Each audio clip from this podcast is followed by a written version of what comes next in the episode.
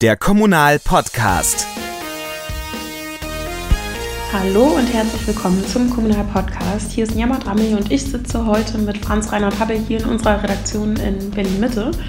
Und wir wollen heute darüber sprechen, warum so wenig Menschen im öffentlichen Dienst arbeiten wollen. Das zeigen tatsächlich auch immer wieder Umfragen, zum Beispiel vom Bundesministerium für Bildung und Forschung.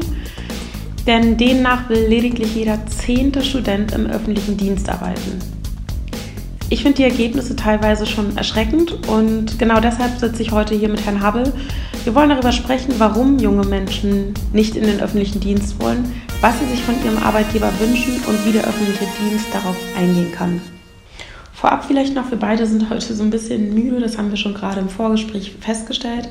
Ich hoffe, man hört es nicht allzu sehr, aber dennoch freue ich mich auf das Gespräch. Ja, Herr Habel, ich kenne Sie nun schon sehr gut. Ähm, aber für diejenigen, die neu dabei sind, wer ist Franz Reinhard Habbel eigentlich? Ja, Franz Reinhard Habbel. Ich war bis 2017 Sprecher und Beigeordneter des Deutschen Städte- und Gemeindebundes und bin jetzt als Publizist äh, unterwegs, um auch gerade im Bereich der Strategieentwicklung von Kommunen die ein oder anderen Impulse auch in Deutschland in Kommunen zu setzen. Was Ihre Frage äh, anbetrifft, äh, in der Tat ist die Attraktivität des öffentlichen Dienstes nicht gerade besonders hoch. Ähm, um eine Zahl zu nennen, in Deutschland arbeiten 4,3 Millionen Menschen im öffentlichen Dienst, bei Bund, Ländern und Gemeinden und allein im kommunalen Bereich sind es 1,2 Millionen. Da sind alle Bereiche mit abgedeckt, äh, von der Erzieherin bis zum Bürgermeister. Und in der Tat ist es so, dass wir in den nächsten Jahren einen gravierenden Fachkräftemangel auch im öffentlichen Dienst erleben werden.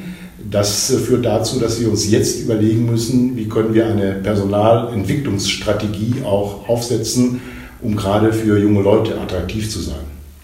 Ja, mich wundert so ein bisschen, weil eigentlich gibt es ja auch relativ viele gute Vorteile, äh, die der öffentliche Dienst anbietet, zum Beispiel die Gleitzeit oder familienfreundliche Strukturen, also zum Beispiel, dass Behörden extra Räume anbieten, wo man die Kinder mitnehmen kann oder dass man alle paar Jahre in eine bessere Gehaltsstruktur oder Stufe reinrutscht ohne dafür extra Diskussionen mit dem Chef führen zu müssen. Und vor allem ja eigentlich auch, dass man eine sinnvolle Aufgabe macht. Das, was Sie zuletzt gesagt haben, ist in der Tat sehr wichtig. Es geht auf der einen Seite in der Tat ums Geld verdienen. Das ist natürlich bei jedem Job auch ähm, mit an erster Stelle stehen. Aber es geht auch um die Frage der äh, Wertigkeit einer Tätigkeit, wie gewichte ich sie. Und äh, da ist das Thema Gemeinwesenarbeit, etwas für den Staat zu tun, ein wichtiges Argument, auch für junge Leute, der Gesellschaft, dem Staat, der Gemeinde etwas zurückzugeben, was sie vielleicht durch eine gute Bildung bekommen haben. Und dieses Engagement ist natürlich besonders ausgeprägt, was äh, Gemeinwesenarbeit und öffentlicher Dienst betrifft, äh, gerade in Behörden, auch in Einrichtungen der Kommunen. Und äh, viele junge Leute suchen ihren Job auch in der Erfüllung einer solchen wertschätzenden Aufgabe. Und das halte ich für ein wichtiges Argument auch hier, wenn es darum geht, junge Nachwuchskräfte zu gewinnen, stärker in den Vordergrund zu stellen. Eben nicht nur den rein monetären Ansatz, sondern auch den Ansatz, ähm, eine sinnvolle Tätigkeit auch verrichten zu können, die in der Tat Vorteile hat auch, Sie haben das gerade schon erwähnt, äh, in Sachen Gleitzeit, in Sachen Familienfreundlichkeit. Das sind alles auch wichtige Argumente, die äh, den öffentlichen Dienst auch für junge Leute attraktiv machen. Auf der anderen Seite, glaube ich, müssen wir, wenn wir junges Personal ansprechen wollen, auch überlegen, ob das, was wir an Hierarchien, an Strukturen haben, noch zeitgemäß ist und einem modernen Arbeiten, ich nenne mal das Stichwort Arbeit 4.0, wo es um Arbeitsorte, Arbeitsformen und Arbeitsinhalte geht, noch gerecht wird. Und da habe ich meine Zweifel, dass wir hier auch andere Formen von Arbeit ähm, künftig ermöglichen müssen, um gerade für junge Leute auch ähm, attraktiv zu werden. Das hängt auch mit dem Besoldungssystem zusammen. Wir erleben das ja auf äh, anderen oder in anderen Bereichen, beispielsweise bei Startups, wo gerade junge Leute im Alter zwischen naja, 25 bis 35 unglaublich aktiv sind, auch ähm, ihre Ideen und Projekte entsprechend umsetzen, sich engagieren, auch vom Arbeitseinsatz unglaublich viel leisten. Und ähm, verglichen mit dem öffentlichen Dienst ist die Bezahlung äh, dieser Altersgruppe eben nicht so wie die Bezahlung der vielleicht 50- bis 60-Jährigen, die dann altersstufenmäßig aufgestiegen sind in ihrer Besoldungsgruppe.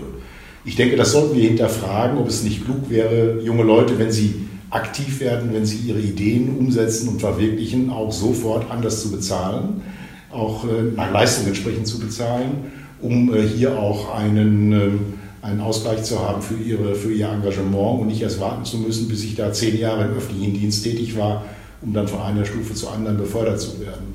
Also wir brauchen mehr Flexibilität auch im Einsatz von Personal. Ähm, das hängt damit zusammen, dass es vielleicht auch sinnvoll wäre, mehr in Projektarbeit zu denken anstatt in festen Aufgaben. Auf das Thema Gehalt würde ich gerne noch mal näher eingehen wollen, denn ganz viele Experten sagen ja, dass junge Menschen heutzutage gar nicht mehr so viel Wert auf das Gehalt legen, sondern dass es ihnen eigentlich wichtiger ist, dass sie mit ihrer Arbeit was bewegen können und dass die sinnstiftend ist. Nun haben Sie gerade das Argument angeführt, dass man ja eigentlich in den Kommunen eine Aufgabe hat, wo man das Leben vor Ort direkt beeinflussen und ja auch verbessern kann. Sie wissen das und ich weiß das auch. Die Frage ist aber, wissen das auch die jungen Menschen da draußen? Denn ich habe ganz oft das Gefühl, dass der öffentliche Dienst nach, nach außen dann eigentlich eher so als starr wahrgenommen wird, also als ein Ort, an dem der Einzelne gar nicht mehr viel bewegen kann.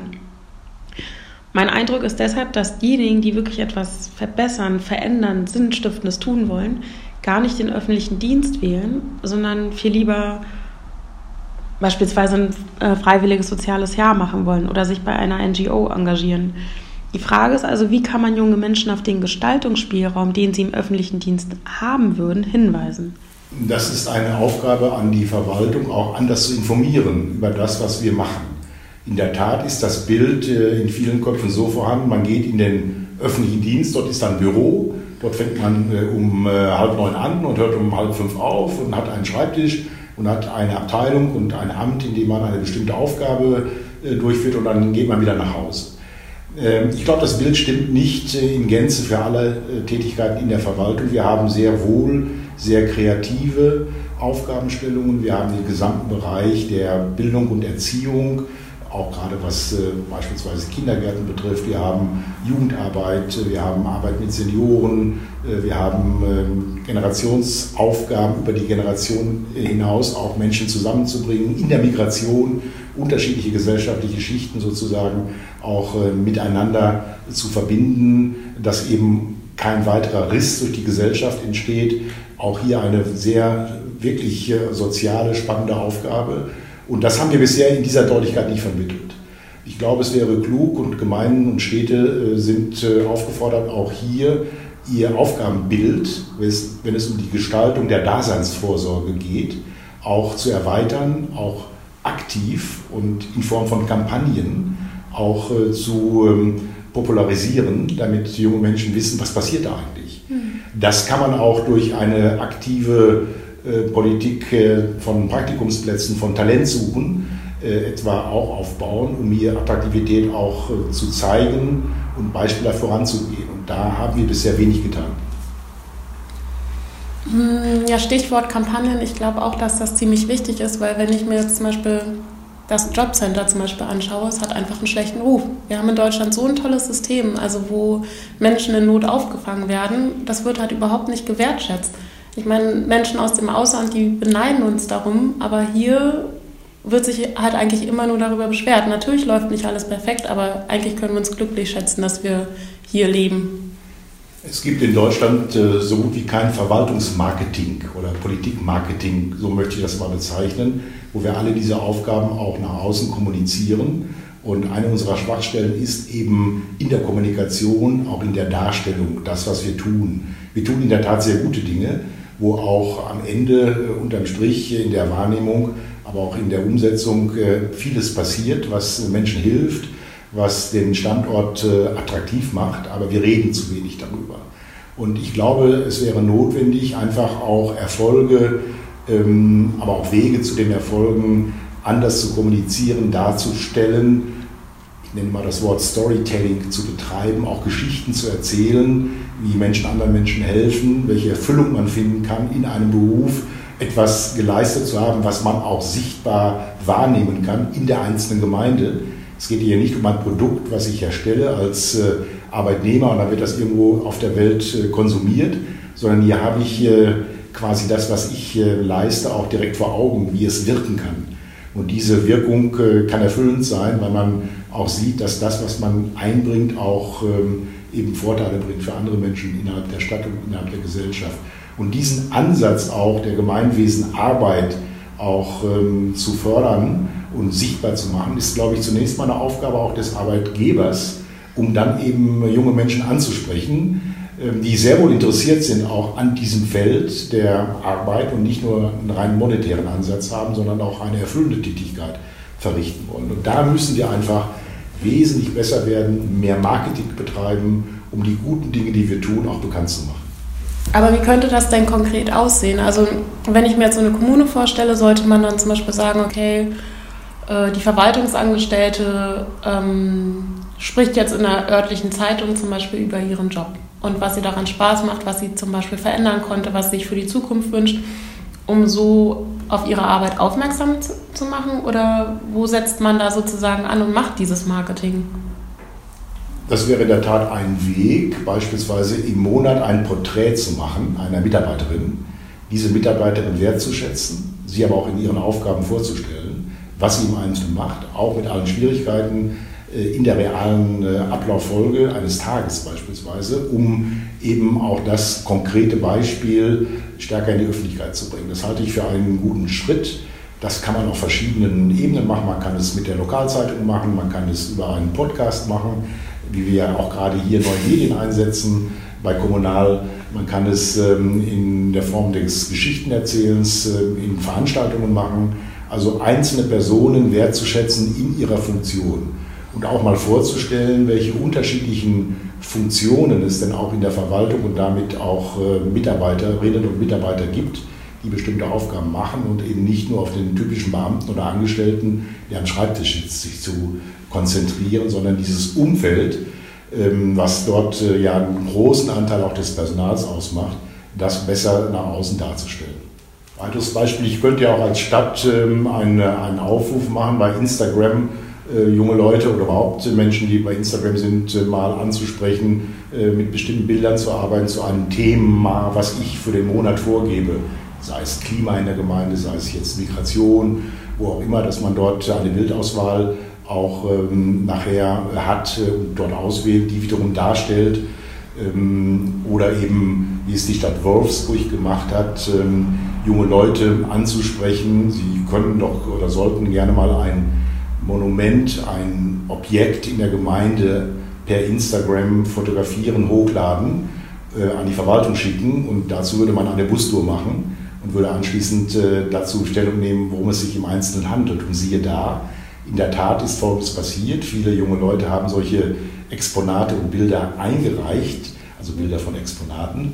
Ähm, und die Verwaltung hat dann äh, eine Tour zusammengestellt, wo man dann jeweils mit dem Bus äh, hingefahren ist und dann eben dieses Objekt oder Monument oder immer was es war auch erläutert hat. Das ging dann abends um 18 Uhr los, war um 19.30 Uhr zu Ende. Man hat dann noch ähm, eine Fanta-Spule Cola Bier getrunken äh, und damit war der Abend sozusagen beendet. Und das hat den Jugendlichen auch gut gefallen und hat auch die Stadt in ein anderes Licht gerückt. Ich glaube, Sichtbarkeit herzustellen von den Dingen, die wir tun, könnte man auch über einen solchen Weg machen. Also es gibt viele Beispiele, wo wir junge Menschen ansprechen können, die eben als potenzielle äh, Interessenten auch für Mitarbeiter in Verwaltungen gewonnen werden können, wenn wir eben diese neuen Medien auch einsetzen, Social Media Aktivitäten selber planen und machen da ist der Fantasie keine Grenze gesetzt. Ja, oder eine andere Möglichkeit wäre es zum Beispiel auch Schulbesuche zu machen, ne? um einfach zu sagen, so man geht da jetzt in die Schule und wirbt einfach mal für den Job. Sagt, hey, habt ihr ähm, schon mal von der Arbeit gehört? Was habt ihr für Fragen? Wollt ihr vielleicht mal an einem Tag der offenen Tür vorbeikommen oder wollt ihr einen Praktikumstag hier machen, sodass die ersten Leute schon mal reinschnuppern können und sehen können, ach ja, okay, wie ist denn das? Hm, und das auf dem Schirm haben auch einfach. Das gilt nicht nur für Schulen, das gilt auch für Universitäten auch dort äh, zu informieren und äh, Angebote darzustellen, was eine Verwaltung im Einzelnen macht, wo sich die Dinge hin entwickeln. Auch Berufe ändern sich ja. Mhm. Ähm, wenn man den Bereich, ähm, des, des, des, den Bereich Umwelt sich anschaut, der vor 20 Jahren nicht die Dimension hatte, äh, den er heute hat, äh, diesen Bereich herauszuarbeiten, zu kristallisieren. Wir haben mannigfaltige Aufgaben vor uns, auch im Bereich der Digitalisierung. Wie nutzen wir diese so, dass äh, für Menschen dabei Vernünftiges auch am Ende herauskommt. Stichwort künstliche Intelligenz, all das sind neue Themenfelder, wo auch Leute sich für interessieren, junge Leute sich für interessieren können. Und das einfach in die Diskussion zu bringen, glaube ich, ist ein wichtiger Aspekt, um deutlich zu machen, dass auch ähm, die Verwaltung einen Wandel, äh, einen Wandel hat und einen Wandel bekommen wird, der auch Gestaltungsmöglichkeiten vom einzelnen Mitarbeiter abverlangt, die dann auch von ihm geleistet werden können, wenn er sich einbringen will. Mm, wenn wir jetzt gerade vom Wandel im öffentlichen Dienst sprechen, ist ein weiterer Punkt das Thema Bewerbungsgespräch, das ich gerne nochmal mit ihm besprechen würde. Denn ich weiß von Bekannten, die sich ähm, für den öffentlichen Dienst beworben haben, dass die im Bewerbungsgespräch saßen, die wurden kaum angeguckt. Es wurde kein Smalltalk geführt. Es wurden keine ähm, Fragen zur Motivation und zu den Berufswünschen ähm, gefragt, ähm, sondern stattdessen wurden ähm, von den Personalern vier DIN A4-Blätter mit Fragen rausgeholt und dann wurde sich im Gespräch Stück für Stück an den Fachfragen entlang gehangelt.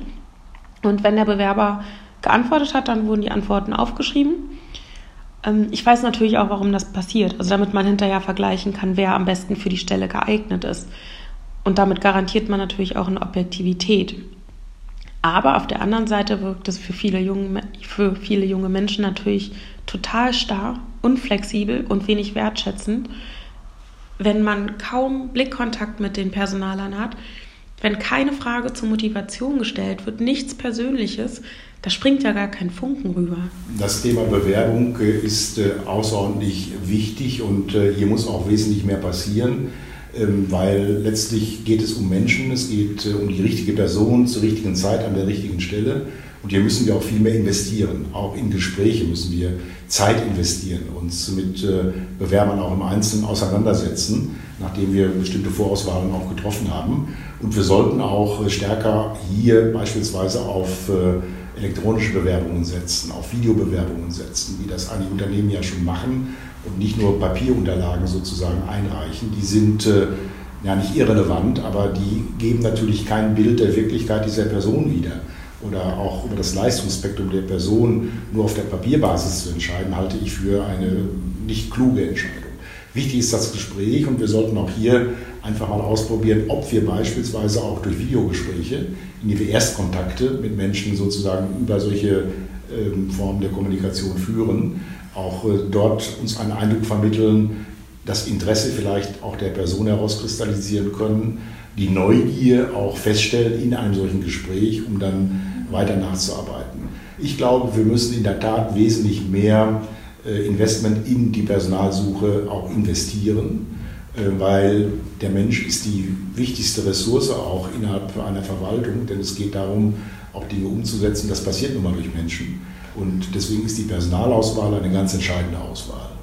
Ähm, und da sollten wir nachbessern, auch durch die erwähnten neuen Möglichkeiten, die ich gerade geschildert habe. Ähm, es ist falsch, nur Papierbewerbungen entgegenzunehmen, die dann innerhalb der Verwaltung zu kopieren und danach zu entscheiden und dann vielleicht in der letzten Runde jemanden einzuladen, sondern das Gespräch sollte wesentlich früher beginnen. Ich glaube, was auch ziemlich wichtig ist, ist das lebenslange Lernen. Und damit das nicht zu kurz kommt, haben Mitarbeiter des IT-Stabs des Bundesinnenministeriums für drei Monate den Schreibtisch gewechselt, und zwar mit Mitarbeitern der Deutschen Bank, die sich dort ebenfalls um die IT-Sicherheit kümmern.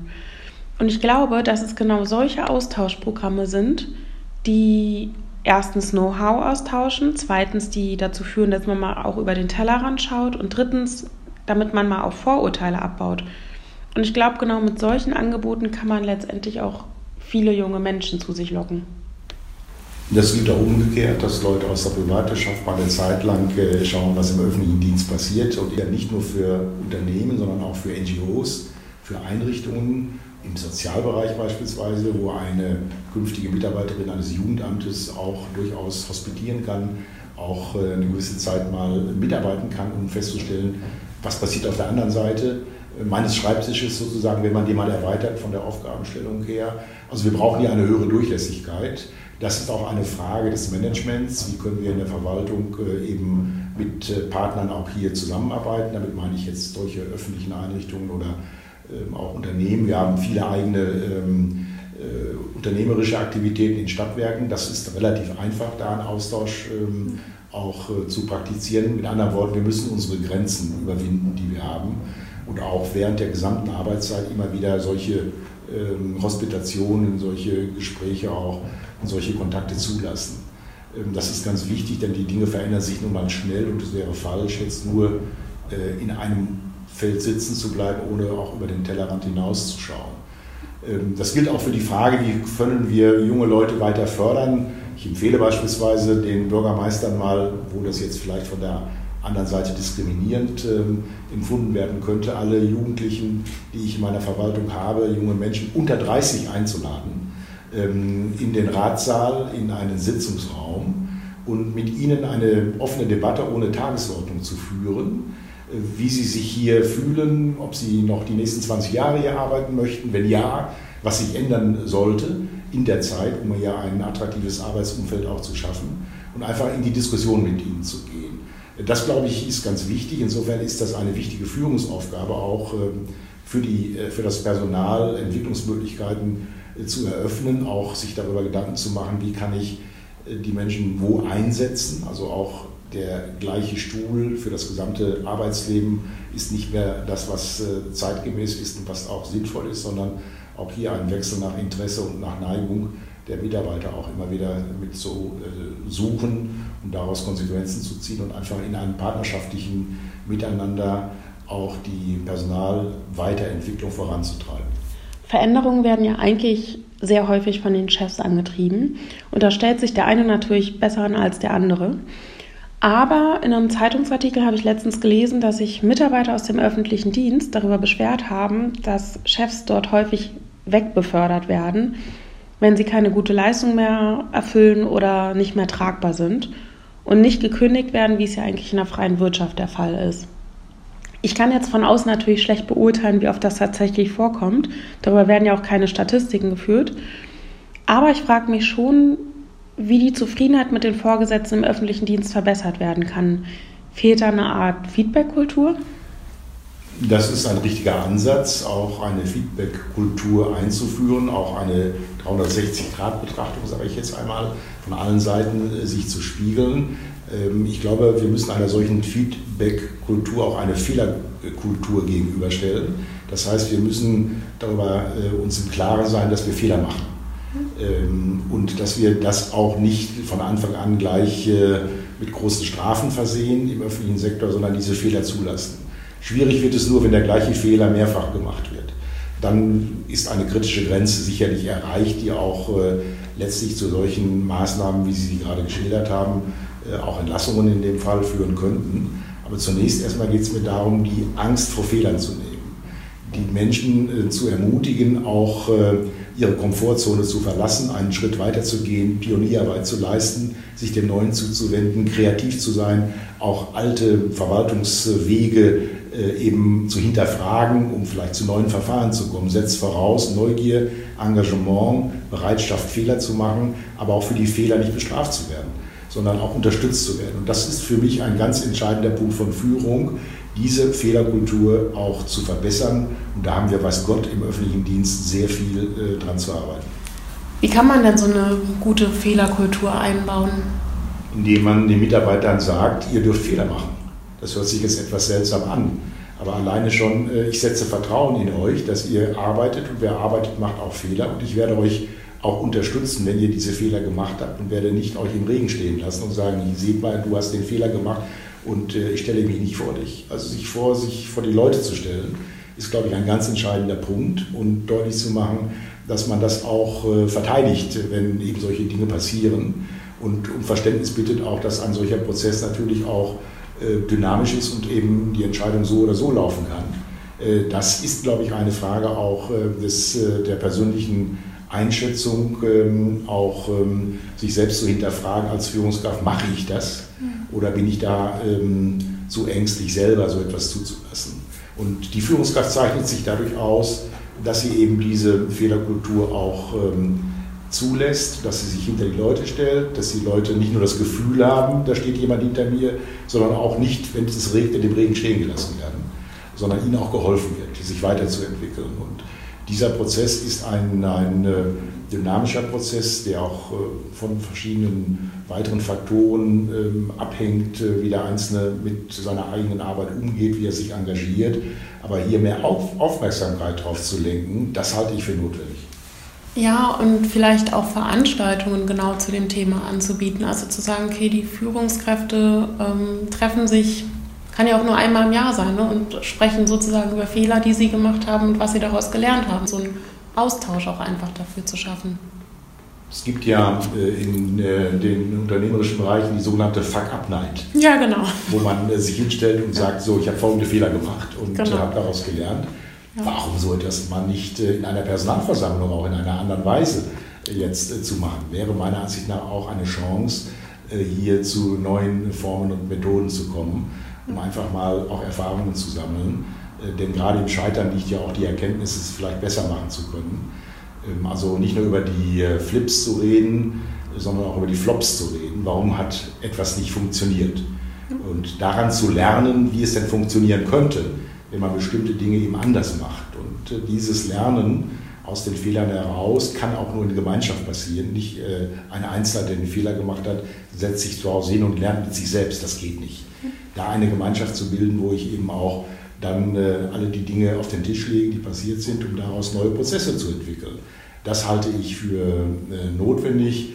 Wenn man weitergeht, weil Sie gerade nach ähm, Methoden fragten, geht es mir auch darum, Talente zu entdecken innerhalb der Verwaltung Talente zu entdecken, diese Talente zu fördern ähm, und ihnen einen Entfaltungsraum zu geben. Das heißt nicht nur für Dinge, die verwaltungsseitig gerade passieren, sondern ich feststelle, dass ein guter Musiker dabei ist, der ein großes Talent hat, äh, auch ähm, durch Musik zu kommunizieren. Auch das ist denkbar bei einer Betriebsversammlung, den vielleicht mal auftreten zu lassen, um sein Selbstbewusstsein auch zu verbessern und zu stärken und ihn innerhalb der ähm, gesamten Mitarbeiterschaft auch besonders wertzuschätzen wäre ein Modell. Es gibt vielfältige Möglichkeiten, auch äh, auf Menschen einzugehen und ähm, damit auch ein Klima zu schaffen, wo das Arbeiten Spaß macht, wo man Vertrauen ähm, auch äh, findet, wo man sich aufeinander verlassen kann, auch in kritischen Zeiten, auch Fehler, die gemacht werden, dann eben nicht vertuscht, sondern offen debattiert und äh, auch nach außen gemeinsam auftritt, eben gegenüber den Bürgern, dass man eine lernende Organisation ist, eine lernende Verwaltung ist, die letztlich eine wichtige Aufgabe erfüllt, eben ähm, das Gemeinwesen voranzubringen. Genau dazu hatte ich mal einen Artikel geschrieben. Und zwar hat ein Chef einer Behörde eine Liste geführt mit den 20 vielversprechendsten Mitarbeitern und hat sich regelmäßig mit denen ausgetauscht.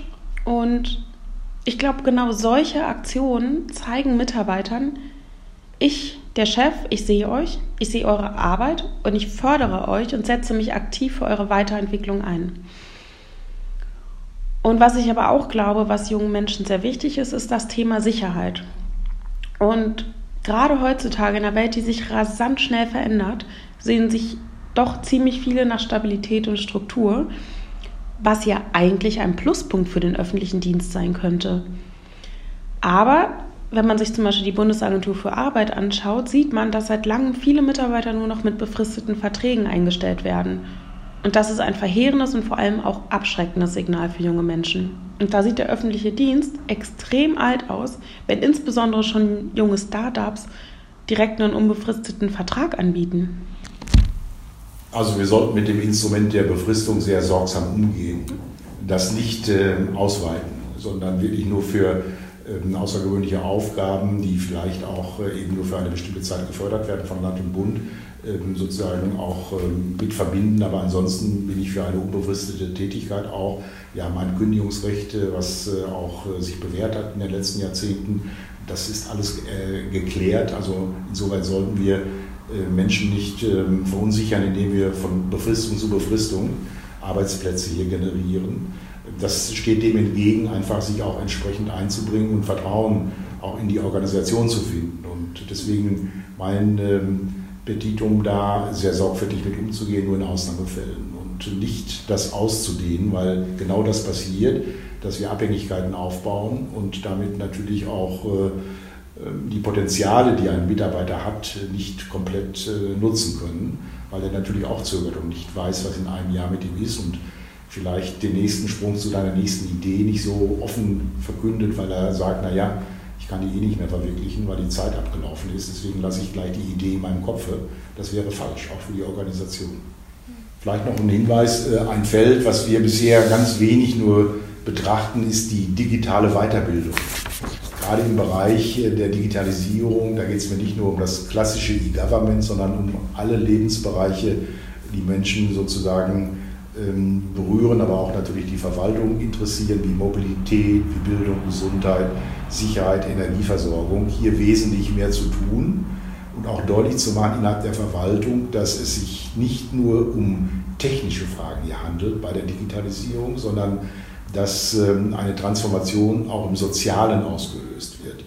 Diese Digitalisierung eröffnet völlig neue Arbeitsmöglichkeiten, die konträr zu Hierarchien laufen, die Hierarchien in Frage stellen, die Silos durchbrechen, die sich stärker vernetzen wollen, die mehr in Projekten auch ihre Erfüllung finden äh, an Aufgaben, die durchgeführt werden müssen. Und diesen organisatorischen und sozialen Veränderungen, die daraus entstehen, in einer Organisation auch mehr Rechnung zu tragen und Menschen darauf vorzubereiten, sie zu befähigen, ihren Handlungs- und Gestaltungsraum ausdehnen zu können, mit ähm, Abteilungen in der Nachbarschaft besser zusammenarbeiten zu können, hierzu die notwendigen Tools auch zu bekommen in der Zusammenarbeit, in der Kollaboration, auch Projektarbeit äh, lernen zu können dieses Feld haben wir in der Ausbildung leider bisher sträflich vernachlässigt. Und da sehe ich neue Aspekte auch ähm, quasi die Organisation zu transformieren und zu einem anderen Zusammenarbeitsmodell, zu einer anderen Form der ähm, Führung von auf, der, Umsetzung von Aufgaben zu kommen. Das halte ich für extrem wichtig in diesem Sektor, wie uns die Digitalisierung auch neu herausfordert. Und auch dort stehen wir am Anfang. Ähm, auch dort geht es natürlich vielfach um Wertefragen. Wenn ich das Thema künstliche Intelligenz betrachte, was ja in den nächsten Jahren auch mehr an Relevanz äh, bekommt äh, innerhalb der Verwaltung, wie gehen wir damit um? Welche Werte legen wir zugrunde bei der äh, Etablierung von Algorithmen beispielsweise? Und ähm, das sind Themen, die uns auch herausfordern und wo wir uns auch von unserem Personal oder im Personalbereich mit auseinandersetzen müssen in den nächsten Jahren. Also nochmal, diese ähm, digitale Weiterbildung ist für mich eine ganz entscheidende Frage, ob es uns gelingt, die Chancen, die wir mit der Digitalisierung haben, auch entsprechend umzumünzen in eine leistungsfähige Verwaltung, die den Anforderungen jetzt aller Menschen durch diese Veränderung auch Rechnung trägt und sei es in der Infrastruktur, sei es auch in ihren Dienstleistungen äh, etwas Neues auf den Weg bringt, was Menschen gebrauchen können. Ja, also um konkret zu werden, da könnte ich mir vorstellen, dass man zum Beispiel sagt, okay, Verwaltungsfachangestellte oder ne, schauen irgendwie einmal im Jahr in einer anderen Abteilung vorbei, zum Beispiel in einer IT-Abteilung und sprechen mit den Mitarbeitern und sagen, okay, woran arbeitet ihr, ähm, was sind so die nächsten Ziele, einfach um so einen Austausch auch dafür zu schaffen. Ähm, und auf der anderen Seite, glaube ich, ist es beim Digitalisierungsprozess auch ziemlich wichtig, dass das Ganze nicht nur von oben nach unten entschieden wird, sondern eben auch, dass die Mitarbeiter selber da mitreden können. Völlig richtig, auch diese Entwicklung von unten anzugehen, auch Mitarbeiter zu ermutigen, Ideen auch äh, zu sammeln, zu formulieren, bevor ich sie sammle natürlich, sie auszusprechen, sie miteinander zu diskutieren. Und ähm, hier liegt ein großes Feld brach, weil ich glaube, dass äh, die Veränderung im Wesentlichen von den Mitarbeitern ausgehen sollte oder ausgehen kann, denn sie haben das meiste Erfahrungswissen auch durch ihre tägliche Arbeit. Und wenn Sie unterstützt werden, auch dieses Erfahrungswissen für Veränderungen zu nutzen und da entsprechende Rahmenbedingungen für geschaffen werden, dann ist das ein äh, sicherlich äh, erfolgversprechender Weg. Da wir gerade hier so nett zusammensitzen, meine Frage an Sie, was wären denn für Sie als äh, junge Nachwuchskraft, sage ich jetzt mal, ähm, im äh, Verwaltungsbereich die drei wichtigsten Elemente, die erfüllt sein müssten, damit Sie in die Verwaltung gehen? Gute Frage. Ähm ja, also das Erste wäre, wie gesagt, dass ich ähm, mich vor Ort wohlfühle, dass ich das Büro einigermaßen attraktiv finde und auch gerne dorthin komme, gerne dort irgendwie acht, neun Stunden verbringe. Und natürlich die Aufgaben, die mir Spaß machen müssen. Aber genauso wichtig ist es mir eigentlich auch, dass die Chemie zwischen mir und meinem Chef sowie meinen Kollegen passt und wir auf Augenhöhe kommunizieren können. Und aber auch, dass ich eigene Ideen einbringen kann und irgendwie an einer bestimmten Weiterentwicklung mitarbeiten kann. Ich muss aber auch sagen, dass ich Wert darauf lege, ab und zu Homeoffice zu machen, was natürlich mit der heutigen Technik eigentlich in sehr vielen Berufen möglich ist. Aber auch hier möchte ich eigentlich nicht jedes Mal eine Diskussion führen oder einen Antrag einreichen. Wie wichtig wären Ihnen die Arbeitsinhalte jetzt? Ich denke jetzt äh, an das Stichwort, äh, was fürs Gemeinwesen tun zu können, was zurückgeben zu können, eine erfüllende Arbeit zu finden. Welche Relevanz hätte diese äh, Frage? Ja, das habe ich jetzt einfach mal vorausgesetzt. Also ich glaube, da geht es mir eigentlich wie vielen anderen jungen Menschen auch, dass Sinnhaftigkeit ein zwingendes Muss ist. Und das gibt es ja auch auf vielen verschiedenen Ebenen, sei es, dass ich direkt vor Ort mit anpacke oder sei es nur, in Anführungszeichen, dass ich die Menschen zum Nachdenken anrege. Und ich glaube, insbesondere heute ist Sinnhaftigkeit ein Wert, der, wenn wir über den Klimawandel sprechen, über die Plastikverschmutzung, über die Integration und die ganzen vielfältigen Aufgaben, dass Sinnhaftigkeit extrem wichtig wird und dass immer mehr junge Menschen einen Job haben wollen, mit dem sie auch was bewirken können. Und meine Hoffnung ist, dass der öffentliche Dienst genau damit auch in Zukunft punkten kann. Worauf wir auch noch Wert legen sollten, ist das Thema Diversity. Mhm. Also die Frage auch, wie setzt sich eigentlich unsere Mitarbeiterschaft äh, zusammen jetzt? Äh, und da haben wir, glaube ich, einen riesen Nachholbedarf. Auch äh, uns mehr Möglichkeiten zu eröffnen, auch Migranten zu beschäftigen innerhalb der Verwaltung, äh, weil ich glaube, sie einen wunderbaren, guten Beitrag leisten können, auch zum Zusammenhalt innerhalb der Gesellschaft, weil sie eine Entwicklungsmöglichkeit haben, weil sie auch natürlich in ihren Familien darüber reden, weil sie anerkannt werden, weil sie wertgeschätzt werden, weil sie einfach eine super Leistung bringen. Und äh, dieses Potenzial wird viel zu wenig genutzt. Äh, wenn ich mich recht erinnere, gerade bei der Polizei ist der Anteil der Migranten bei knapp 1 Prozent, glaube ich. Das ist natürlich viel zu wenig und äh, das gilt nicht nur für die Polizei, sondern auch für die Kommunalverwaltung, für die gesamte Verwaltung. Und ich kann mir nur erhoffen, dass sich dieser Anteil erhöhen wird und dass wir auch bei unserer Personalsuche, bei der Akquisition von jungen Leuten da ein größeres Augenmerk darauf richten, weil das ein Zugewinn ist, glaube ich, für uns, eben in der Vielfalt auch äh, von Menschen äh, die vielfältigsten neuen Aufgaben angehen zu können. Und da sollten wir auch ähm, uns mit darauf konzentrieren. Ja, das ja, aber ich habe das Gefühl, dass sich der öffentliche Dienst da langsam für öffnet und dass er dort auch das Potenzial verstärkt drin sieht. Ähm, ja, ein anderes Thema, das mir dabei auch noch auf dem Herzen liegt, ist ja, sind ja auch Angriffe auf Mitarbeiter im öffentlichen Dienst. Ähm, ich glaube, das wirkt auch noch sehr abschreckend auf jüngere Leute. Das ist richtig. Ähm, wir haben hier eine dramatische Entwicklung. Das gilt jetzt nicht nur für Kommunalpolitiker, sondern auch für viele Angehörige, die in der Verwaltung arbeiten. Mir sind Fälle bekannt, wo ähm, Mitarbeiter in, im Sozialamt in einem ländlichen Bereich sozusagen nicht mit ihrem Privatauto äh, quasi zu ihrer Dienststelle vor ihr Sozialamt, wo sie arbeiten, fahren, sondern das Auto etwas außerhalb äh, stehen lassen und dann mit einem äh, Gemeinschaftsauto, sage ich mal, oder abgeholt werden, jedenfalls dann zur Verwaltung gebracht werden, weil die Sorge besteht, dass die Reifen zerstochen werden und auch zerstochen worden sind in äh, vieler Form. Das ist natürlich ein unhaltbarer Zustand, der einfach nicht hinzunehmen ist, der auch, soweit man da Erkenntnisse hat, strafrechtlich verfolgt werden muss. Das gilt natürlich für alle Hassaktivitäten sowieso. Und ähm, das kann natürlich auch abschreckend wirken, ähm, für junge Leute in die Verwaltung gehen zu wollen ähm, wobei ich das jetzt nicht überbewerten möchte im Sinne, dass da jetzt jeden Tag in dieser Form äh, solche Dinge passieren, aber man muss darauf achten, dass äh, man von Anfang an jetzt auch entsprechende Gegenmaßnahmen trifft, um das nicht äh, weiter ausdehnen zu lassen. Ja, natürlich. Nicht jeder, der im öffentlichen Dienst arbeitet, ähm, wird Opfer eines Angriffs. Aber auch zum Beispiel Beleidigungen sind deshalb so fatal, weil sie den Eindruck entstehen lassen, dass man für die Arbeit, die man da eigentlich jeden Tag macht, überhaupt nicht gewertschätzt wird. Und ich glaube, Wertschätzung ist im beruflichen Kontext enorm wichtig und enorm motivierend.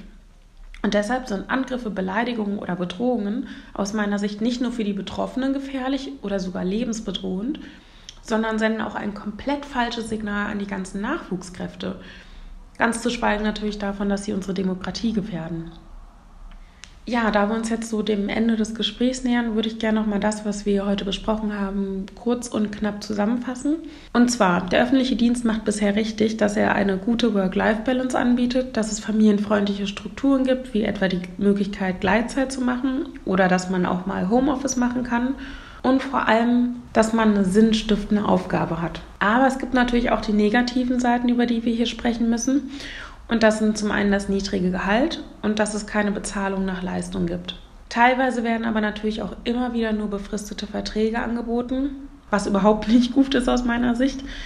Und ähm, wir müssen wirklich daran arbeiten, dass Mitarbeiter nicht immer wieder Opfer von Beleidigungen und Bedrohungen werden. Ja, was kann der öffentliche Dienst tun, um mehr Nachwuchs zu gewinnen? Wie gesagt, der sollte seine Gehaltsstrukturen anpassen. Verwaltungen sollten viel stärker ein, Sie hatten es, glaube ich, vorhin Verwaltungsmarketing genannt, also ein Verwaltungsmarketing machen, ähm, indem man zum Beispiel Schulbesuche macht, um vor Ort nochmal auf die Arbeit bei der Kommune hinzuweisen.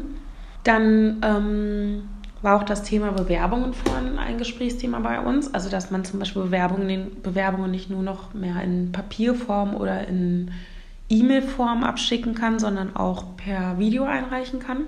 Damit zeigt sich der öffentliche Dienst auch viel moderner und viel attraktiver.